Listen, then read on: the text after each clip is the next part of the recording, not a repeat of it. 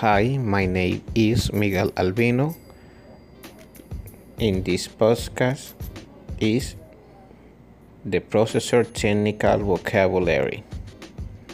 Processor, coprocessor, complex, manufacture, brain, consists of tiny, small, silicon.